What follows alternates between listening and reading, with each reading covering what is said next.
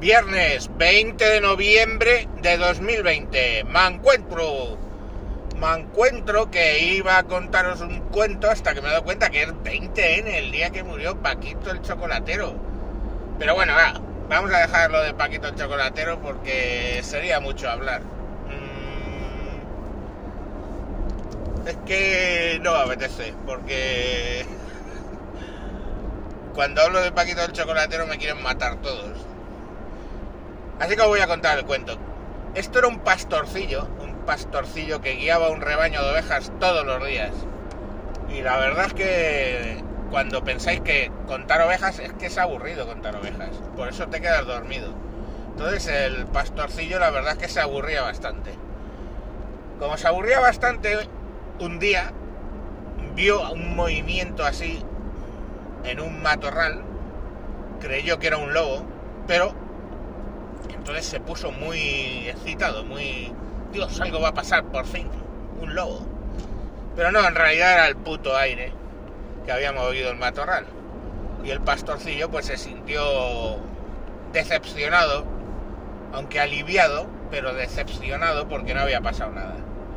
Así que decidió hacer una de pastorcillo y salió gritando hacia el pueblo, un lobo, un lobo, que viene un lobo. Cuando le pararon, dijeron, pero ¿qué ha pasado? ¿Qué ha pasado? Un lobo, un lobo ha aparecido y he cogido un palo y le he estado dando y el lobo ha huido y bueno, claro, todos los que tenían las ovejas eh, que cuidaba el pastorcillo, pues le dieron mucho las gracias, se montó una gran fiesta porque el pastorcillo había conseguido echar a un lobo él solo. Tan pequeñito que era, pero lo había conseguido echar el lobo. Y salvar a las ovejas de todo el pueblo. Claro, esto al pastorcillo le moló. Había salvado al pueblo. Así que cogió y unos días más tarde, pues otra vez bajó corriendo un lobo, un lobo, que viene el lobo. En este caso, pues la gente se volvió a poner muy nerviosa por las ovejas, pero ¿qué ha pasado? ¿Qué ha pasado? No sé, se ha ido. Fueron, salieron detrás de él a intentar encontrar al lobo, vieron a las ovejas que estaban bien afortunadamente. Y nada, todo quedó ahí. Y así, cada semana, al menos una vez, el pastorcillo montaba el numerito este, unas veces diciendo que lo había conseguido echar para quedar como un eure, otras veces pidiendo ayuda al resto del pueblo para tratar de espantar al lobo. Y, y bueno, pues en, en, en esas. Claro, ya aquello iba perdiendo fuerza, ¿no? Y la gente empezó a, cuando bajaba el pastorcillo gritando el lobo, el lobo, pues como veía que a las ovejas nunca les pasaba nada en realidad, o les pasaba poco, o prácticamente nada, pues dejaron de atender a los llamados del pastorcillo. Y este aquí que un día el lobo realmente apareció, el pastorcillo no se le pasó ni por la mente coger un palo para asustarlo, porque el lobo tenía bastante mala leche. Y ya sabéis cómo son los lobos, que en realidad, pues como ven muchos animales juntos, su instinto predatorio se equivoca bastante y en vez de matar a uno y llevárselo, pues se dedican a matar a todos. Y el lobo mató a todos los corderitos el pastorcillo que llegó al pueblo gritando el lobo, el lobo, la gente le decía, bueno, pero si te puedes enfrentar tú con un palo con él. Bueno, si ya otras veces nos has pedido ayuda y al final no ha pasado nada.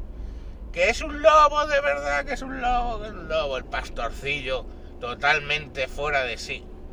Y al final pues todo el pueblo perdió todas las ovejas porque el pastorcillo había mentido tantas veces que al final cuando dijo la verdad a la gente ni le importaba, ni atendía, ni quiso saber. Este cuento tiene dos temas. Tema número uno, este cuento me lo contaban a mí de pequeño. Este cuento te lo contaban para que aprendieras que no había que mentir. o por lo menos no mentir muy de seguido. Este cuento, no sé en América Latina, pero en España se cuenta mucho. O sea, es un cuento normal, Caperucita Roja, Pedro, digo, esto, el, el pastorcillo y el lobo, pero la cuestión al final es que, pese a que nos lo cuentan de pequeño, parece ser que a algunos no les llega, no les riega suficiente el cerebro para recordar este cuento a la hora de conducirse por la vida. Y la segunda cosa que quiero haceros notar es que este cuento no es solo de España. Este cuento hay una obra... Eh, aquí voy a patinar, ¿vale? Creo que de Tchaikovsky o de algún otro ruso, ¿vale? Compositor. Y ahí, en el título de la obra, se ve el nombre del del pastorcillo. ¿Sabéis cómo se llamaba el pastorcillo? Pedro. La obra se llama Pedro y el lobo. Pedro y el lobo. Bueno, pues nuestro Pedrito parece que de pequeño o se traumatizó con el cuento o sus padres no se lo contaron y parece que no lo aplica. Y es que en realidad, ahora con toda la mierda del COVID, ¿no os pasa que tantos han mentido? Tanto la gente que niega un poco el tema o lo niega totalmente, como la gente que lo ignora como la gente que nos dice que viene el lobo, que viene el lobo y corriendo para un lado y para otro. ¿No parece que tanta mentira está haciendo que al final, por lo menos yo, ya no me crea nada? O sea, es que no me creo nada. O sea, automáticamente, y, y no, eso es bueno, que es el sentido de ser escéptico, pero ya ha superado el, el escepticismo. No es el escepticismo, el escepticismo es, uy, esto no me, no me parece lógico, voy a pensarlo de otra manera. No, es ya el no porque el no. El no me lo creo porque sé que me están mintiendo casi todas las veces. Es que probablemente Pedrito con el lobo, a lo mejor el día de la matanza de las abejas, vino hasta cubierto de sangre. Y la gente del pueblo lo vio cubierto de sangre con evidencias obvias de que había un lobo y ya estaban en modo de no me creo nada. O sea, me da igual que me pongas cadáveres de ovejas delante de mí. Ya no me creo nada. ¿Por qué? Porque me habéis mentido mucho. Y esa es un poco mi situación con el COVID. ¿Vale? Ya cualquier mierda que me digan, cualquier cifra que me den, cualquier estudio que me muestren, automáticamente ni siquiera por sentidos eh, de escepticismo. No, directamente lo califico de mentira. O sea, automáticamente mi cerebro dice, me están volviendo a mentir. Y como ya he acertado tantas veces, como mi cerebro tantas veces me ha dado el warning de esto es mentira, ¿vale?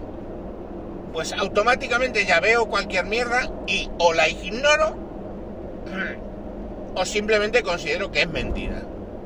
Y claro, eso es terrible, porque una cosa es ser escéptico y buscar una, una explicación razonada o razonable o alternativa a unos sucesos que estén ocurriendo, y otra cosa es directamente negar la mayor, esto es mentira, es que lo ignoro.